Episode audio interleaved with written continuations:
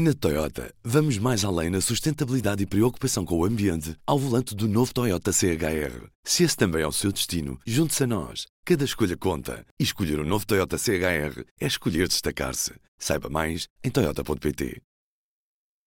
P24. Hoje é sexta-feira, 1 de setembro. Apresentamos a nova gama de veículos híbridos plug-in. Uma tecnologia que veio para mudar o futuro. BMW iPerformance. O porta-voz socialista João Galamba diz que o PSD deveria ter vergonha de fazer uma instrumentalização da tragédia de Pedrógão Grande. O deputado convocou uma conferência de imprensa nesta sexta-feira para responder às palavras de Paulo Rangel. Durante a manhã, o eurodeputado social-democrata acusou o governo de deteriorar o Estado com cortes brutais que já causaram vítimas e não foram poucas. Para João Galamba, esta afirmação é inaceitável, uma mentira e que se reveste de uma indicação dignidade. O socialista desmentiu que o governo tenha feito cortes nas áreas da saúde, educação e proteção civil. Paulo Rangel falava na Universidade de Verão do PSD na manhã desta sexta-feira. O antigo líder parlamentar do partido acusou ainda o atual executivo de desmontar os pilares do Estado Social, porque António Costa julga que é um Estado salarial. O presidente da Liga dos Bombeiros Portugueses diz-se disponível para analisar qualquer proposta do governo sobre a prevenção da floresta. Em entrevista ao público, o secretário de Estado das Florestas, Miguel Freitas, admitiu que os bombeiros possam participar na limpeza das matas. Em declarações à agência Lusa, Jaime Marta Soares, da Liga dos Bombeiros, garante a disponibilidade dos bombeiros para ajudar. Seis feridos do incêndio que deflagrou em junho em Pedrógão Grande continuam hospitalizados. Entre os feridos, dois são bombeiros. A informação foi revelada nesta sexta-feira pelo gabinete de crise que acompanha a resposta da saúde o bombeiro da Corporação de Castanheira de Pera, que está internado no Hospital de Santa Maria, em Lisboa, está em recuperação e o outro operacional hospitalizado no São João do Porto também recupera, já estando a respirar por si. No Centro Hospitalar e Universitário de Coimbra continuam internados três feridos, dois dos quais na unidade de queimados e uma mulher na ortopedia, face às várias fraturas que sofreu. O homem internado em Valência, em Espanha, teve visita da família na terça-feira e é o único que mantém o prognóstico reservado. Número de professores no quadro que não tem turmas atribuídas, os chamados horários zero, aumentou praticamente 50% no início do novo ano letivo.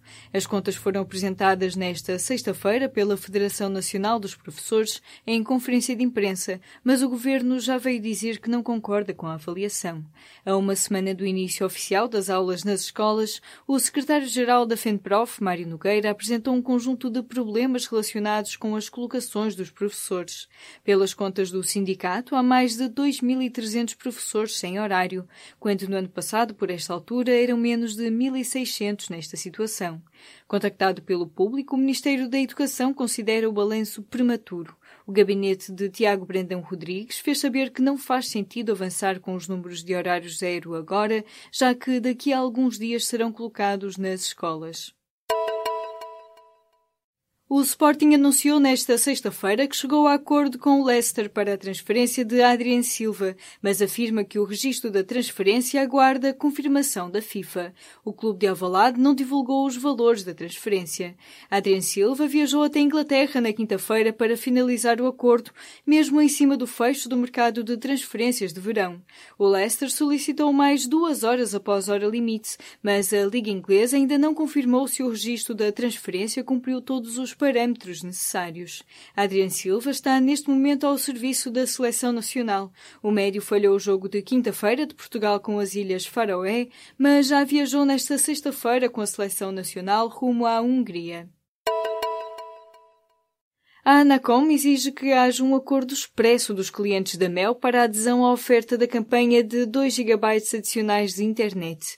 Em comunicado divulgado nesta sexta-feira, o regulador das telecomunicações afirma que recebeu um número significativo de reclamações relacionadas com uma campanha da Mel. A operadora atribuiu aos seus assinantes 2 GB adicionais de internet móvel até 31 de agosto, sem custos, mas a partir dessa data o tráfego extra atribuído passaria a ser pago. A Anacom determina agora que a Mel deverá obter o acordo expresso dos seus clientes para adesão à oferta. A operadora não poderá faturar nem cobrar quaisquer quantias sem que tenha obtido previamente o acordo expresso dos seus clientes. A partir da próxima semana, os contribuintes que não pediram a avaliação conjunta do património vão poder fazê-lo. Assim, em alguns casos, podem ficar isentos ou ter apenas de pagar parcialmente o adicional do Imposto Municipal sobre os Imóveis. A informação foi avançada nesta quarta-feira pelo Jornal de Negócios. Dados da autoridade tributária revelados pelo público davam conta de que até junho 3.479 contribuintes casados ou em união de facto escaparam ao pagamento deste imposto ao separarem o património pelos membros. O Supremo Tribunal do Quênia anulou as eleições presidenciais que reelegeram o presidente Uhuru Kenyatta a 8 de agosto. A notícia foi avançada pelas agências Reuters e Associated Press. Na altura das eleições, a oposição contestou os resultados, alegando ter provas de fraude. No entanto, os observadores internacionais afirmaram que não havia indícios de manipulação eleitoral, mas a Comissão de Direitos Humanos do Quênia também disse ter encontrado irregularidades no processo. O Supremo exige assim novas eleições no país no prazo de 60 dias. O muro prometido por Donald Trump para a fronteira entre os Estados Unidos e o México começa a ganhar forma. O governo norte-americano já escolheu quatro empresas que vão passar os próximos meses a construir protótipos de betão para o muro. De acordo com a Agência de Proteção Fronteiriça e Aduaneira dos Estados Unidos, os projetos deverão ficar concluídos durante o outono. Os protótipos terão 9 metros de altura por 9 de largura e, depois de serem construídos, serão alvo de vários testes à sua resistência e ao seu valor estético.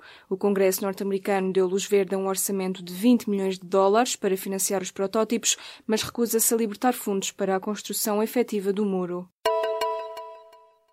Quase meio milhão de pacemakers instalados em pacientes dos Estados Unidos vão ser atualizados para evitar ciberataques. A agência que vigia os medicamentos e dispositivos médicos norte-americana identificou uma vulnerabilidade no sistema de uma das marcas de pacemakers com ligação à internet. Em resposta a este alerta, a fabricante da marca já confirmou que os novos pacemakers já virão com novas definições de segurança. Quanto aos que já estão instalados em pacientes, não vão ser removidos, sendo que os laboratórios estão a disponibilizar uma atualização para corrigir o problema. Ao público, um responsável da comunicação da empresa adiantou que a fabricante está a preparar atualizações em todo o mundo, incluindo em Portugal. A atualização inclui encriptação de dados, correções ao sistema operativo e a capacidade de desligar elementos de conectividade. Na Toyota, vamos mais além na sustentabilidade e preocupação com o ambiente ao volante do novo Toyota CHR. Se esse também é o seu destino, junte-se a nós. Cada escolha conta. E escolher o um novo Toyota CHR é escolher destacar-se. Saiba mais em Toyota.pt.